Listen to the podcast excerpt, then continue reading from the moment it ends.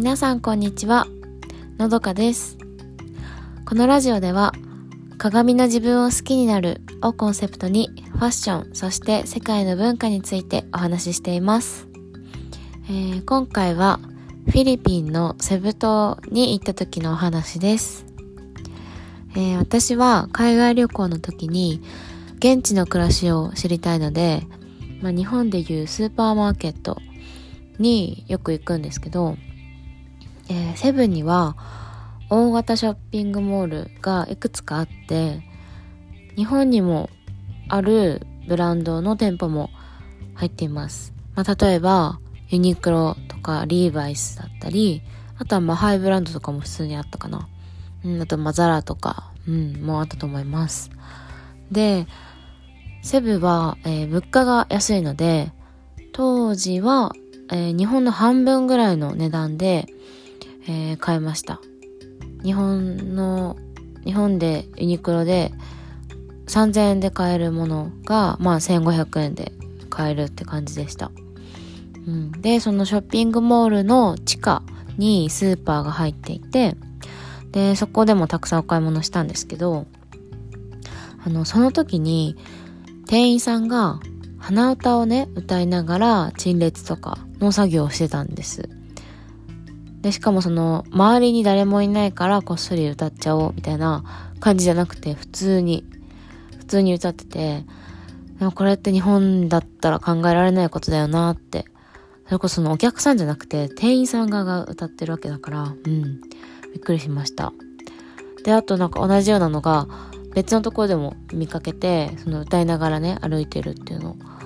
それは、えっと、シュノーケリングをしに行った時、そのセブのビーチにね行った時にあの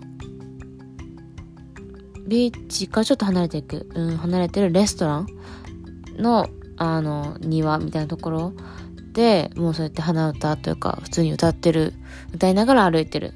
人がいて、うん、で近くにね私とかもいたし他の人もいるけどそんなの全然気にせずに歌いたいから歌うっていう感じで、うん、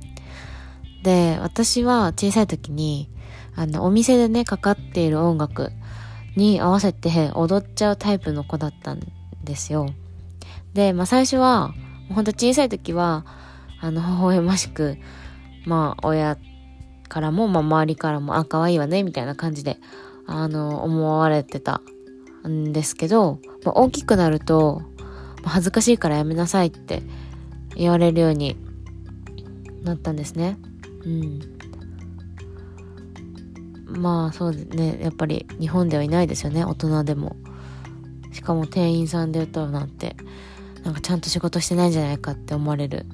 とかっていうのがあると思うんですけど。うん。なんかでもセブでは大人でもそういうことをしていいんだってしていい環境できる環境なんだなって感じてそういう世界があったんだって嬉しくなりました。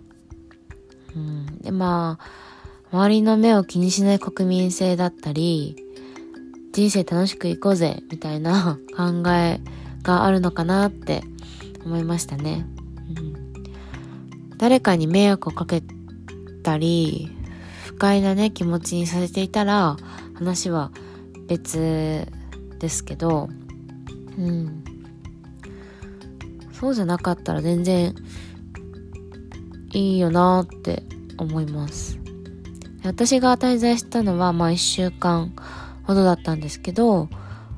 まあ、ホテルとか、あとお店とか、うん。私がいたところで、そのサービスに不満に思ったことはないので、そうだ、歌を歌ってるから、なんか、仕事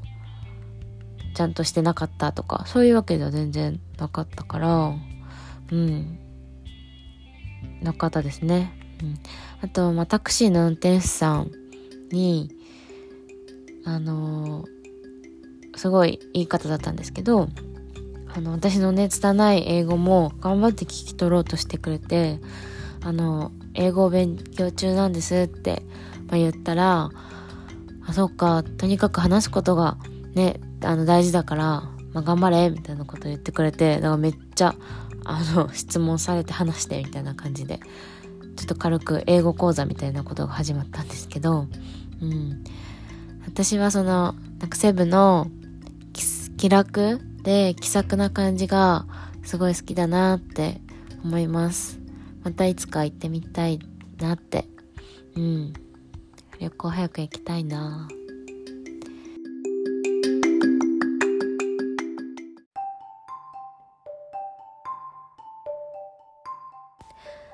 このラジオの感想、リクエストをお待ちしております。えー、概要欄に LINE のリンクがありますので、そちらからコメントいただけると嬉しいです。また、このラジオのフォローもよろしくお願いします。えー、それでは次回のエピソードでお会いしましょう。